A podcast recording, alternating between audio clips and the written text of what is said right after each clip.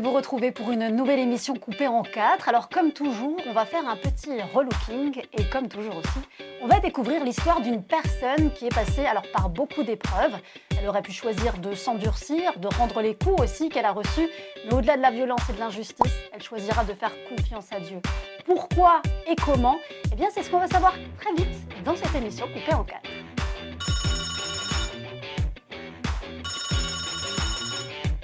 Coiffure coupée en quatre, bonjour. Oui, c'est parfait pour une coupe de cheveux. C'est à quel nom? Émilie. Émilie Quinson. Parfait, bah écoutez, je vous attends. À tout de suite.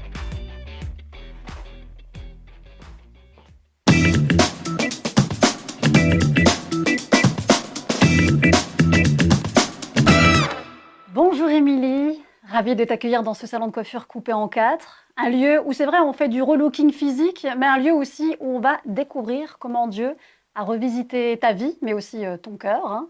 Et avant euh, de rentrer alors, dans le détail de ton parcours, est-ce que tu peux juste me dire, tout d'abord, ce que tu aimerais que je fasse avec tes cheveux? Alors, j'aimerais que tu puisses me faire du volume, mais, mais les couper légèrement, Oui, mais euh, j'ai besoin de volume sur mes cheveux. D'accord. Donc euh, on, on va revisiter un petit peu tout ça pour donner un petit peu de, de formes différentes. Tu aimes quand c'est un peu, quand il y a du mouvement, quand euh, il y a de la boucle, quand euh, Oui. tu aimes ça? Oui. Ok. Oui, oui. Ok, Émilie, alors toi aujourd'hui, pour le coup, tu es une femme épanouie. Tu es mariée à un mari formidable et tu as eu neuf enfants. J'ai neuf enfants. Donc j'ai cinq enfants avec mon mari qui est formidable. Et puis j'ai quatre enfants au ciel. Euh, ouais, j'ai quatre enfants au ciel. Et euh, en fait, je n'ai pas euh, grandi dans une famille chrétienne. Euh, j'ai grandi dans une famille dans laquelle où on m'a pas forcément enseigné et expliqué toutes les frontières en fait sur le corps, sur comment avoir une relation. J'ai beaucoup beaucoup été exposée à la télé et puis bah, comme vous le savez en fait à la Oui, télé c'est comme ça qu'on est. bah, c'est dans ce sens-là où j'ai vraiment appris à avoir des relations avec les autres, c'est au travers de la télé. Mais, mais des relations avec les autres sexuelles aussi? Ouais. Ah oui. Avec euh, toutes sortes de relations. En fait, euh, j'ai été, euh, j'ai vécu des choses assez difficiles dans mon enfance et, et beaucoup, j'ai été exposée énormément à l'adultère. Et donc à 13 ans, il se passe un switch. Puis pour les jeunes, euh, c'est là que beaucoup de choses se jouent en fait. Et il suffit qu'on rencontre les mauvaises personnes, et ben là ça devient plus compliqué. Et c'est ce qui s'est passé pour moi. Euh, j'ai commencé en fait à fréquenter euh, un groupe de personnes, Baba Cool. Ah, Et, euh, et de là, en fait, tout s'est enchaîné. Toutes ces personnes commençaient à se droguer. À 13 ans donc? Ouais, à T'avais 13 13 ans, en fait. Et donc, euh, bah, ça a commencé comme ça, gentiment. Au début, c'était un petit peu euh, de la marijuana, et puis on faisait la fête, jusqu'à un moment donné où, euh, où en fait, on m'a fait croire qu'on allait dans un bal. Et je me suis retrouvée dans une rêve party. Donc, je me rappellerai toujours. Ah oui, J'avais... C'est pas, pas la même chose. Non. hein. Un bal et une rêve partie, oui. C'était très long pour y aller. Je me disais, mais non, mais c'est pas possible, on va pas à un bal. Et j'étais partie avec, avec trois hommes euh, qui m'avaient amenée à ce bal, soi-disant. Et au final, euh, je me suis retrouvée là-bas. Je me rappelle, j'avais mes petites tresses, euh, 13 ans. Il faisait nuit, euh, les gens étaient bizarres, tout était noir, il y avait du son. Enfin, c'était assez, euh, assez, euh, assez flippant quand même. Et puis, euh, en deux, trois mouvements, euh, un des, des hommes avec qui j'étais, il m'a mis du LSD dans la bouteille. Et puis moi, j'ai bu, j'ai j'ai pas compris ce qui se passait.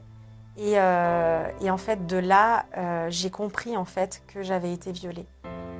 Et euh, la seule chose que je me... Violée, alors, pardon, je t'interromps, mais violée par une personne ou par plusieurs Ça, ça s'est passé comment? Et ben en fait, au début, dans l'image que j'avais, je me rappelle être allongée dans ce champ avec une personne et je me rappelle être droguée et je criais, je criais, je criais comme si je demandais de l'aide. Et euh, je sais que dans le souvenir, à un moment donné, il y a la police qui est venue. Mais Ah.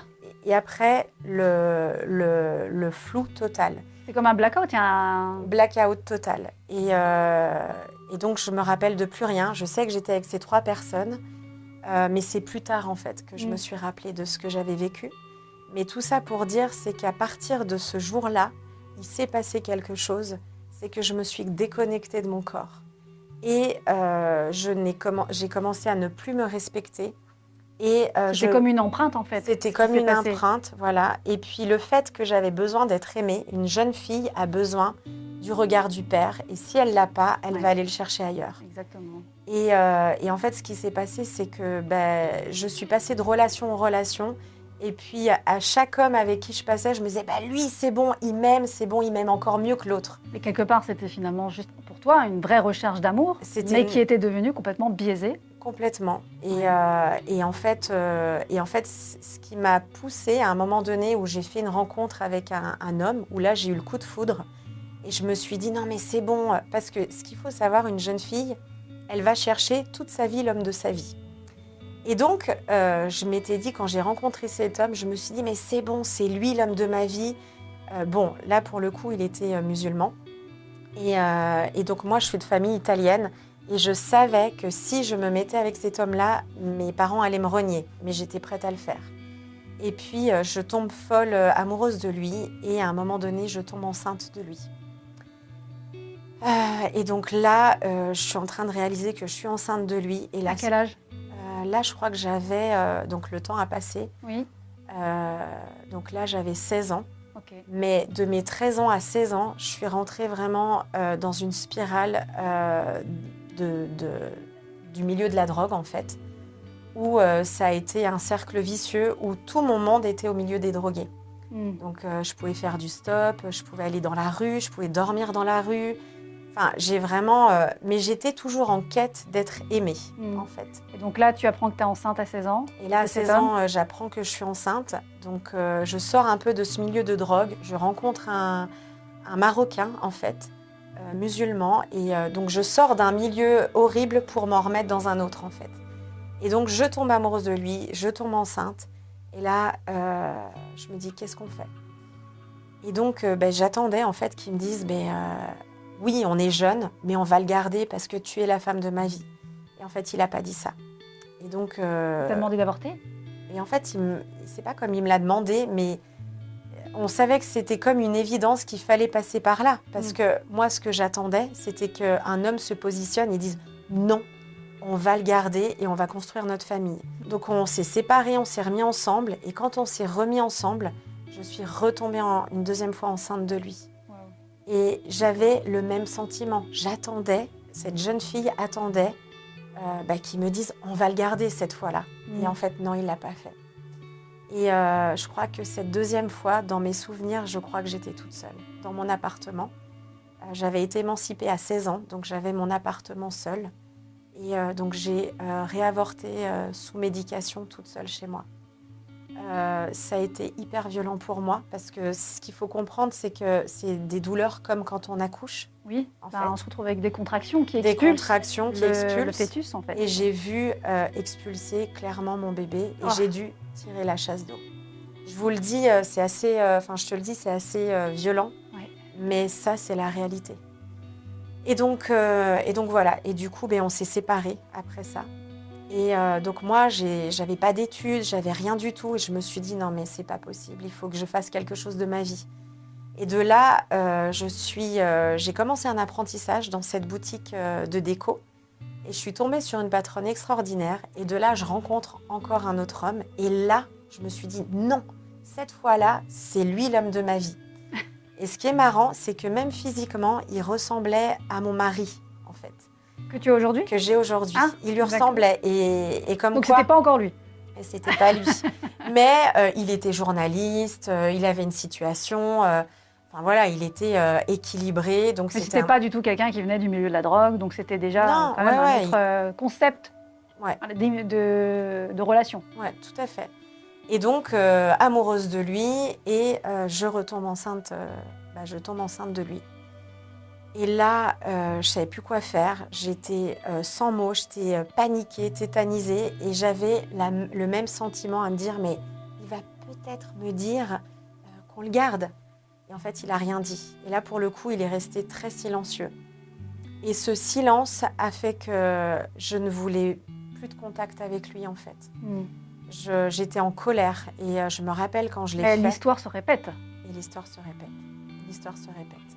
Et donc tu as à nouveau avorté seule Et là, j'ai avorté. Alors euh, là, à ce moment-là, j'étais dans la boutique de déco et j'étais euh, à ce moment-là en apprentissage. Donc c'était ma patronne.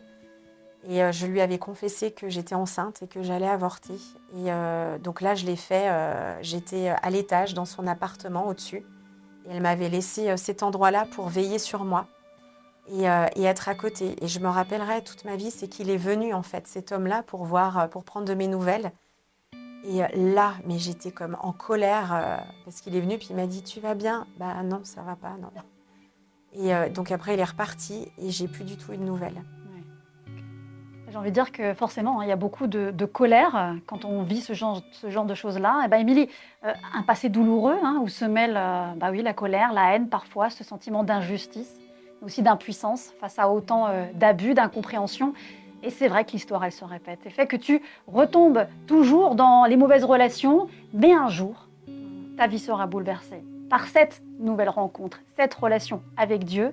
Dieu qui va te révéler qui tu es vraiment et qui va aussi te donner une nouvelle destinée. Mhm. Mais ça, c'est ce qu'on va découvrir ensemble pour la partie coupe de cette émission coupée en quatre.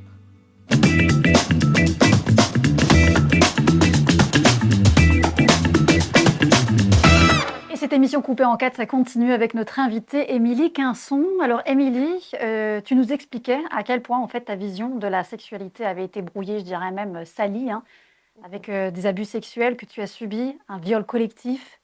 Euh, Tu tombes plusieurs fois enceinte, tu décides d'interrompre volontairement ces grossesses. Là, tu te retrouves enfermée dans une vie où en plus les blessures s'accumulent. Mais, il y a un mais, Mhm. arrive ce jour où tu dis avoir un rendez-vous avec Dieu. Ouais. Comment ça s'est passé? Et en fait, j'étais dans ma boutique et puis euh, à ce moment-là, j'étais en train de racheter cette boutique. Donc ça, c'était miraculeux, hein, sans diplôme, sans rien. Et j'étais en train de racheter cette boutique quand euh, vient un jour où une stagiaire se présente dans ma boutique euh, pour une demande de stage. Et puis là, à partir de là, elle commence à me parler de Jésus. J'étais là, oulala, prends-moi pas la tête avec Jésus. euh, moi, je peux te tirer les cartes, je peux te faire ça, parce que j'ai été dans l'occultisme auparavant. Ah, Euh, donc, très ouverte sur le monde spirituel. Et en fait, ce que je voyais, c'est qu'elle avait quelque chose de différent. Et elle brillait. Et il y avait quelque chose qui m'attirait. Jusqu'au jour où elle m'a invitée donc, dans leur église. Et euh, il m'avait donné une Bible, elle m'avait donné un CD. Donc, euh, enfin voilà. Et à un moment donné, euh, j'étais toute seule chez moi et je sens l'appel de Dieu. Et j'entends dans mon appart, Émilie, lève-toi, prépare-toi et viens maintenant. Et là, j'avais pris ma Bible, j'ai couru pour aller à l'église. Je savais qu'un rendez-vous m'attendait. Je suis arrivée dans l'église, c'était l'après-midi, il y avait trois personnes. Et Jésus m'est tombé dessus. Et euh, je l'ai rencontré d'une manière, j'ai dit, mais ça y est, c'est toi Jésus. Révélation alors. Révélation. Et euh, le Saint-Esprit m'est tombé dessus. J'ai compris qui était Jésus. Je t'ai dit, mais je t'ai cherché toute ma vie. Je te reconnais. Et au même moment, je me suis repentie. Et j'ai fait cette rencontre qui a bouleversé toute ma vie, en fait. Et donc là, finalement, révélation euh, que Dieu existe, hein, qu'il Mhm. t'aime. Mais Mhm. c'est aussi à ce moment-là, au fur et à mesure que tu évolues dans ta relation avec Dieu, qu'il te montre en fait que tu avais des choses enfuies en toi et que tu vivais euh, finalement un déni. En fait, j'avais complètement occulté ce que j'avais vécu dans le passé. Euh, Quand et tu dis occulter euh, ce que tu avais vécu dans le passé, c'est-à-dire les IVG et le viol le collectif, viol collectif les IVG, et euh, c'était comme oublié? je l'ai, je l'ai comme enfoui en fait et oublié. Sauf qu'à un moment donné, euh, ma mémoire traumatique s'est réveillée lors d'un entretien. J'étais en train de vivre un entretien et conduit par le Saint-Esprit. Et à un moment donné, je revois, j'ai comme un flash qui me revient et je revois toute cette scène, donc là du viol collectif. Et je réalise en fait qu'il n'y avait pas qu'un seul homme, mais il y en avait plusieurs. Et donc là, c'était limpide. Tu as vu ça comme on regarde un film? Comme on regarde un film, comme un flash en fait. Ah oui. Comme quelque chose, euh, un film, un flash qui vient comme ça. Euh, donc bouleversée. Et il s'est passé la même chose euh, pour euh, les IVG. Je l'avais complètement oublié. Ce qu'il faut savoir, c'est que la plupart hein, des femmes qui, qui traversent par ça, elles oublient totalement. Euh, c'est le déni total. Et euh, à un moment donné, pareil, dans un entretien, je me rappelle que euh, j'ai vécu ça. Mm. Et, euh, et donc là, je me rappelle que j'étais avec une amie et on faisait cet entretien-là. Et à un moment donné, euh, donc on- elle pose la question, ok, qu'est-ce que tu vois? Qu'est-ce que Dieu te montre? Et puis je dis, ah tiens, c'est marrant, je vois une petite fille avec un cerf-volant dans le ciel. Et elle me dit, bah écoute, on va demander à Jésus qui est cette petite fille. Moi, j'étais persuadée que c'était moi. Et je demande à Jésus. Oh et là, encore une fois, le Saint-Esprit me tombe dessus. Et je dis, mon Dieu, mon Dieu, mon Dieu, c'est ma petite fille. Et je ne sais pas comment l'expliquer, je savais que c'était ma petite fille. Et je dis tout de suite le, pre- le prénom pour elle. Je dis, mais c'est Alicia, c'est ma petite fille. Et je commence à pleurer, à pleurer. Et je lui explique, en fait. Tu que- avais déjà un prénom pour elle? Ben, là, il est venu tout de suite. Ah, il est venu, il est venu comme ça? Je savais que c'était Alicia. Alicia. Je ne pourrais pas vous l'expliquer. Je savais que c'était ma petite fille Alicia. Et elle me dit, euh, écoute Émilie, on va... Donc je suis rentrée dans une démarche de pardon. Euh, ben, j'ai appris à me pardonner à moi-même. J'ai demandé pardon à Dieu. Je lui ai demandé pardon à ma petite fille que, que j'avais perdue. Et euh, du coup, elle me dit, est-ce que tu es d'accord qu'on puisse, qu'on puisse faire ça avec les autres enfants que tu as perdus? Et en fait, ce qui était énorme, c'est que j'ai pu voir chacun de mes enfants dans l'esprit, au ciel. Et c'est comme si ils attendaient leur prénom. Et ils étaient près de Jésus. Je ne peux pas vous l'expliquer, je savais qu'ils avaient cette attente-là. Et au moment où euh, j'ai fait tout ce processus de, pardon, euh, et que j'ai donné le prénom, euh, j'ai vu qu'en fait, Jésus effaçait leurs larmes. Et c'est comme si j'entendais Ça y est, maman, elle nous a donné notre prénom, Jésus. Et j'étais là, waouh et ça a bouleversé toute notre vie, en fait. Et ce que j'ai vu, pour te dire, j'ai vu que euh, c'est comme si un ordre divin est revenu dans notre famille. J'ai pu euh, confesser à mes enfants que j'avais perdu des enfants. Mhm. J'ai pu leur dire qu'ils avaient des frères et sœurs au ciel. Et euh, c'est comme si mes enfants, ils attendaient quelque part. Ils savaient qu'on n'était pas au complet. Je ne sais pas comment l'expliquer. Et euh, quand Comme, quand on parle parfois même de secret de famille, hein. Ouais, on sent que ça a créé un déséquilibre. Donc Tout là, c'est finalement la même chose. c'est la même chose. Les enfants, au fond d'eux, ils le savent, Mm. qu'il y a quelque chose euh, qui est caché. Ils savent qu'ils sont pas au complet ou qu'ils sont pas complets. Et euh, quand j'ai pu dire à, à l'aîné, j'ai dit, tu sais, tu n'es pas l'aîné en fait. Tu es l'aîné sur terre, mais pas au ciel. Tu as des frères et sœurs. Et en fait, quand je lui ai dit, il a soufflé, il a dit, oh maman, ça me soulage. Et je savais qu'il savait. Et euh, c'est comme si euh, un poids est tombé même sur ses épaules. Mhm. Et euh, du coup, euh, ben, je leur ai demandé pardon aussi à mes enfants. Alors Émilie, j'ai envie de dire un témoignage juste bouleversant. hein. C'est vrai qu'en plus, très peu de personnes osent parler de l'IVG comme tu le fais. Euh, ton parcours met en lumière alors les abus si difficiles à aborder et encore plus dans, dans le milieu chrétien. D'autant plus que, euh, comme tu le disais, il fallait rompre avec le déni. Alors comment Dieu t'a parlé pour le faire concrètement, de manière physique dans le monde euh, actuel Eh bien ça, c'est ce que tu vas nous expliquer dans la partie coiffage de cette émission coupée en quatre.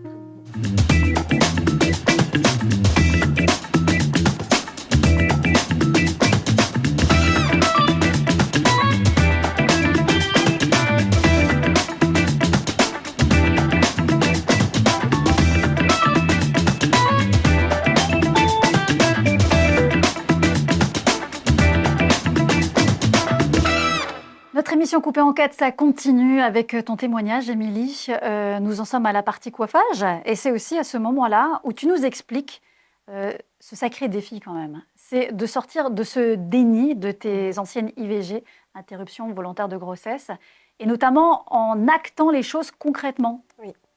C'est-à-dire? Ben, C'est-à-dire que ce qu'il faut savoir, c'est que une femme qui passe par un avortement, elle a plusieurs couches de déni. Et c'est pas le déni, il, il tombe pas comme ça. C'est des couches et des couches et des couches. Moi, ça m'a pris euh, 17 ans en fait de, de faire tomber des couches que Dieu a fait tomber en fait.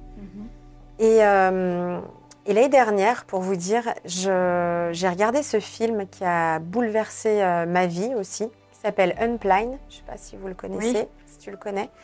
Et, euh, et en fait, dans ce film, à un moment donné, elle récupère son dossier médical. Et là, j'ai comme euh, le Saint-Esprit qui me dit récupère tes dossiers. Et c'est comme si euh, l'hôpital avait encore des droits euh, sur, sur, la vie de mes enfants. Et du coup, le matin même, à 8 h du matin, j'appelle l'hôpital où j'avais pratiqué ces IVG et je demande la restitution de ces dossiers. Et ça a mis. Et c'est possible, ça? C'est pas. C'est possible, c'est dans nos droits, en fait. il faut remplir un, un, il faut remplir un dossier, en fait, sur le site de l'hôpital dans lequel on est. Et ça prend peut-être un mois, quelque chose comme ça, et ils nous envoient notre dossier. Et en fait, ce jour-là, quand j'ai reçu mes trois dossiers, j'étais encore dans le déni où je, croyais peut-être que j'en avais fait que deux d'IVG. Je dit peut-être que je me suis trompée ou je me le suis inventé ou parce que ça me faisait peur de réaliser que non, non, non, euh, j'ai fait ça trois fois. Et, euh, et en fait, quand j'ai récupéré mes trois dossiers, j'ai demandé les échographies pour attester et euh, quand j'ai récupéré ce dossier, ces dossiers, les échographies, c'est comme si je ressortais encore d'une couche de déni. Et c'est comme si ça, ça annonçait le temps euh, où j'étais prête à vraiment faire le deuil mm. complet. Et, et, donc voilà. D'accord, donc tu l'as fait concrètement à ce moment-là. Et moi j'ai quand même une question qui, qui, qui m'interpelle aussi. C'est est-ce que tu n'as jamais eu honte? Parce qu'à aucun moment tu parles de la honte par rapport à ces IVG, d'en parler Est-ce que c'est vraiment... Tu n'as pas eu peur de te sentir jugée, ni honte de l'avoir fait? Alors en fait, euh, ce qui s'est passé, c'est que, bon, je l'avais enfoui, donc j'en parlais pas du tout. Et quand mhm. j'ai donné ma vie à Jésus, je l'avais oublié. Mais à des moments, j'entendais parler de ça, mais c'était bien fermé à double tour dans, dans un tiroir à l'intérieur de moi. Et, euh, et j'avais comme une honte à des moments qui venaient. Et après, quand j'ai commencé à le mettre en lumière, c'est pour ça que c'est assez euh, particulier, c'est comme si je n'avais plus honte d'en parler, mais attention, je n'étais pas encore connectée à moi, reconnectée à mon corps, reconnectée à mes émotions. Donc c'était plus facile d'en parler. Et aujourd'hui, j'en parle euh, peut-être facilement, mais c'est plus compliqué pour moi d'en parler. Pourquoi? Parce que je me suis réconciliée avec moi-même je me suis réconciliée avec euh, mes émotions, avec mon corps. Mhm. Et quand on est comme réintégré, on va dire euh, corps, âme, esprit sur ça, c'est pas la même chose. Il n'y a pas de honte. Moi, j'ai guéri vraiment au niveau de la honte et la culpabilité. Dieu m'a fait sortir de ça. Mais je pèse, en fait, comment dire, je pèse l'acte, je pèse le sacrifice, je pèse ce que j'ai fait vraiment. Et vu que je le considère et que je le pèse, euh, j'ai comme euh, j'ai plus de retenue euh, peut-être à le partager parce que je me mets aussi à la place des autres. Moi, j'ai quand même envie aussi de mentionner quelque chose qui est arrivé aussi de, de fou, de divin. C'est que lors d'une de tes grossesses, les médecins avaient décelé une trisomie sur un de tes enfants. Mhm. Euh, et là, le, miracle, il y a vraiment eu un miracle, on peut le dire. Il y a eu un miracle. En fait, euh, euh, les enfants que j'ai eus ici, là, sur Terre, à chaque fois, il y a eu des, énormes enjeux pour qu'ils viennent. Et, celui que tu parles, c'est le quatrième enfant. Et au bout de mois, trois mois de grossesse, on me dit bah, grosse suspicion de trisomie, la nuque est large. bon, bah, on va faire des examens, mais en gros, il n'est pas viable. Et donc là, c'était le premier choc. Et puis quand elle fait cette échographie, elle m'annonce en fait que euh, mon fils n'a pas l'os propre du nez. Et bon, moi je comprenais pas. Je dis mais c'est-à-dire il n'a pas de nez? Non, il a pas de, il a, il a la peau, mais il n'y a pas l'os. Et elle me propose euh, concrètement d'interrompre la grossesse. Et donc et je dis ben non, je vais pas interrompre la grossesse. Et j'attends de faire une échographie spéciale. Et là c'est hyper important ce que je vais dire c'est que ce jour-là, euh, j'essaie de me tourner dans tous les sens pour qu'elle voie euh, le nez de, mon enfant. Puis elle me dit, euh, avec mépris, elle me dit, vous inquiétez pas, madame, un nez, ça pousse pas en un jour. Hein. Et elle me dit, donc, vous voulez interrompre la grossesse? Et puis à ce moment-là, j'avais mon fils et ma fille. Et, et elle me dit, oui, il y a un peu trop de bruit, ils peuvent sortir. Et là, je la regarde, je dis, alors d'une, mon mari et ma fille ne vont pas sortir. Parce que si vous m'annoncez que mon enfant est trisomique et que ça va pas du tout, je veux pas être toute seule. Et puis, euh, cette fin de, rendez-vous, je vais pour repartir et là, le Saint-Esprit me dit non, tu retournes. Et je retourne, je tremblais. Et là, je dis Excusez-moi, madame. Dans la salle d'écho Ouais, je dis Vous allez peut-être me prendre pour une euh, perchée, mais je voudrais vous dire que j'ai un grand Dieu. J'ai un Dieu de miracles. Et mon fils, il s'appelle Robin. Et mon fils, il a un nez. Et son nez est parfait. Bonne journée, madame. Et je suis partie. Mais je savais que je devais déclarer ça et faire ces- ce pas de foi. Je suis partie, je vous avoue que j'ai pleuré, on a pleuré toute la journée, parce que concrètement, on ne savait pas euh, si Robin allait avoir un nez. Et c'est à huit mois de, de grossesse, j'étais à huit mois, on était à table. Et là, les enfants, ils on, on mangeait, mon mari était pas Parce que là, ils l'ont annoncé, c'est à, combien de mois de grossesse? Cinq mois. Cinq mois. Enfin, entre trois et cinq mois, c'était déjà euh, annoncé, quoi. ok. Le diagnostic était mois. posé. Donc trois mois plus tard, Et trois mois mois. plus tard, on me dit, euh, euh, on me dit, bon bah là, on me dit l'estomac de votre enfant, il se remplit pas, faut refaire une échographie, euh, grosse suspicion. Et j'avais dit, et pour le nez, ah bah non, euh, vous verrez quand euh, il sera là, euh, là, il a pas de nez. Et ce jour-là, donc j'étais à huit mois de grossesse, j'étais à table. Et à un moment donné, les enfants, ils me disent, maman, maman, tu as plein d'or sur ton corps, sur tes mains. Puis je fais, Des oh, paillettes? des paillettes. Ils me disent, oh, mais c'est mon maquillage. il y a Et des puis- crèmes des fois qui sont. Ouais, il y a des crèmes. Et puis je regarde comme ça. Bon, c'est vrai que je voyais un petit peu d'or. Et d'un coup, je sens que je dois soulever euh, mon pull. Donc je relève mon pull. Et là, je regarde, je fais Oh, My goodness Je dis mon Dieu. Et en fait, Il y une avait, feuille d'or. il y avait plein d'or imprégné dans ma peau, en fait. Ah. C'était pas dessus, non, non, c'était imprégné dans ma peau. Donc les enfants, ils étaient comme ça. Ils disent Maman, t'as de l'or Et donc, ce jour-là, quand j'ai vu ça, le Saint-Esprit m'est- est, est tombé sur moi et je savais que c'était le signe du miracle, que Dieu était en train de créer le nez de Robin, un miracle créateur. Et euh, donc ma- mon mari arrive, je dis Chouchou, Robin, euh, regarde, j'ai j'ai de l'or sur mon, sur mon ventre. Il est en train de se Dieu est en train de faire un miracle, c'est énorme. Sors ta guitare, on va louer Dieu. et voilà. Et du coup, euh, et du coup, Robin est arrivé. J'ai accouché et Robin est arrivé avec un nez parfait. Oh C'était le miracle. Et les sages-femmes, elles n'étaient pas toutes au courant du dossier. Et elles ont dit, mais, euh, Vous ah, l'avez mais revu son nez. Vous Ouais. revu cette sage-femme qui vous avait dit euh, J'en avais plus. euh, non, elle m'a rappelé et elle m'a dit euh, Oui, j'ai su que Robin est arrivé en bonne santé et que son nez va bien. Et donc, j'ai pu lui témoigner au téléphone que je lui ai dit vous a- Je vous avais dit que j'avais un grand Dieu. de miracle en, mi- en miracle, hein, j'ai envie de dire. Alors c'est vrai que. Euh, tu as passé beaucoup d'épreuves. Euh, Mhm. Dieu t'a fait rentrer aussi dans une nouvelle destinée, on peut le dire.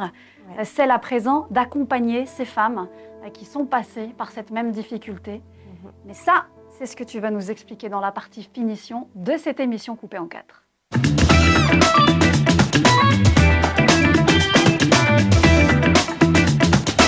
Et ça y est, on finalise tout doucement ta coiffure, Émilie, mais aussi ton témoignage. Une moitié de vie tailladée par toutes sortes d'abus et de mauvaises décisions, mais aussi une autre moitié de vie transformée par l'amour d'un Dieu qui t'avait choisi pour être une porte-parole. Mhm. Cette femme qui euh, oserait parler justement de sujets qui dérangent parfois, alors non, pas pour incommoder hein, ceux qui ont tendance à condamner, mais davantage pour accompagner celles qui sont passées aussi par euh, ce même chemin pour apporter des solutions, mais aussi et surtout, j'ai envie de dire, Émilie, des guérisons. Ouais. Mhm. Alors, qu'est-ce que tu fais exactement? Alors, euh, bah, je suis émue déjà. Euh, mais tout simplement, euh, j'accompagne toutes ces femmes euh, qui sont en crise de grossesse, qu'elles soient volontaires ou invol- involontaires. Et puis on les accompagne dans un processus de restauration, de guérison, euh, dans des groupes de suivi thérapeutique. On propose ça.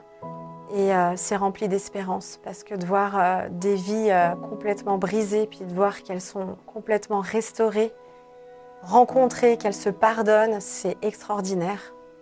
Donc voilà, je m'occupe de toutes ces femmes en crise de grossesse. Et puis à côté de ça, ben, il y a tout un mouvement qui est en train de se lever euh, sur les violences sexuelles faites aux enfants et euh, aux adultes pour les familles. Et euh, donc voilà, on est, on, est, on est une petite équipe qui se lève pour ça. Et on est en train aussi de pouvoir proposer des groupes de suivi thérapeutique pour accompagner toutes ces personnes qui ont vécu des violences sexuelles. Et voilà, donc le, groupe de suivi, enfin en tout cas le, ministère pour les, les, pères de grossesse, ça s'appelle ZOA. Oui. Et pour les violences sexuelles, c'est Caleb. D'accord. Donc tu fais bien la distinction entre les deux. Tout à fait. Est-ce que tu penses, toi, personnellement, que euh, finalement, euh, euh, les abus qu'on peut subir de par le passé peuvent avoir un lien direct sur une IVG, par exemple? Oui, ça peut. Mais ce que je dirais, ce que je dirais, ce qui est très important, c'est que en tant que chrétien, on sait que Dieu, il a tout accompli à la croix, que tout est accompli. Maintenant, il y a quand même un, un temps pour rentrer dans le tout est accompli. Et moi, je suis la preuve dans ma vie que, euh, ok, Dieu, il a tout accompli, mais pour que j'en arrive dans ces voies de délivrance, de guérison et d'épanouissement en lui, euh, il a fallu tout un chemin. Et ce que j'aimerais dire aussi, c'est que euh, on porte les péchés de nos pères et mères. Toute la question, ben, ça se transmet. On, a des héritages qui sont bons, parce que c'est important de relever qui est bon aussi. Ce qui est bon, on a des bons héritages et puis on en a des mauvais. Mhm. Et, je suis euh, la preuve que les choses se sont répétées de génération en génération. Quand on regarde ce qui s'est passé dans, chez nos pères et mères, mais on fait le constat. Et c'est de là euh, que Jésus, quand on parle qu'il a tout accompli et, et qu'il est la rédemption, il est celui qui rachète tout, mais il faut rentrer dedans. Et, mm. Et je, en tout cas, c'est ce que j'ai vécu. Eh bien, moi, je trouve que ça, c'est une belle façon aussi de prendre le versant de toutes euh, les blessures pour en faire aujourd'hui une force incontestable, Émilie. Car en effet, moi, je le crois, un blessé blesse, mais une personne guérie guérit à son tour les gens autour d'elle. Mhm. Alors, nous allons passer aussi à présent à la toute dernière partie de cette émission, avec euh, un dernier regard dans le miroir, mais aussi ton précieux conseil. Alors, surtout, ne touche à rien, ça arrive très vite.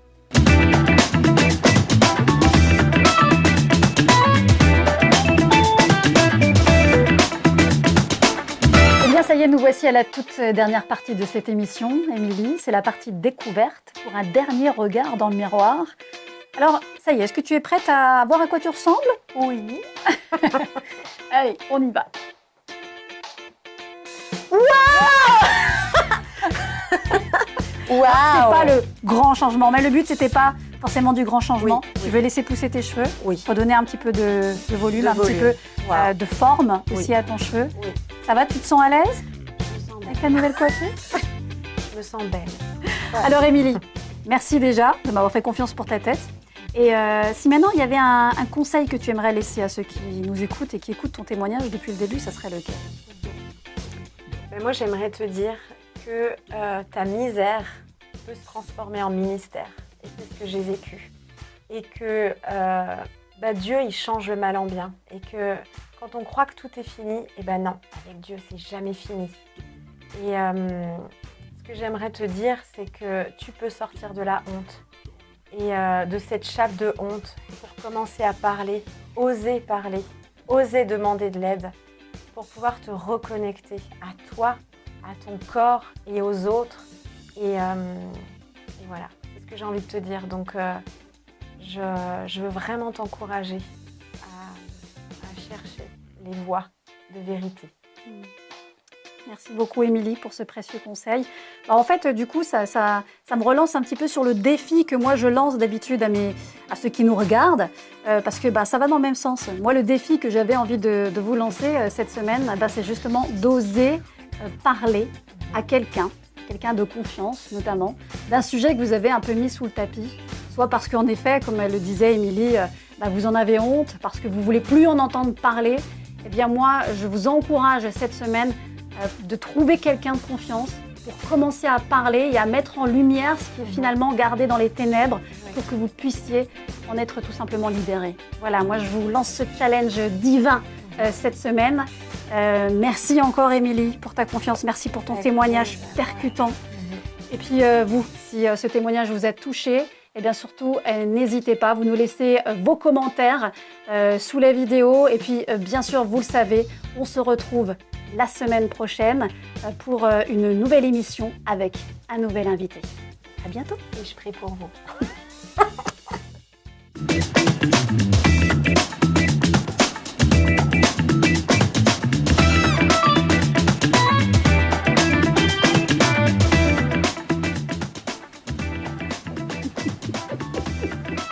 Et après, il y a un... juste après. Ouais, juste après, il y a. Oui, et après, du coup, ouais, t'es rentré.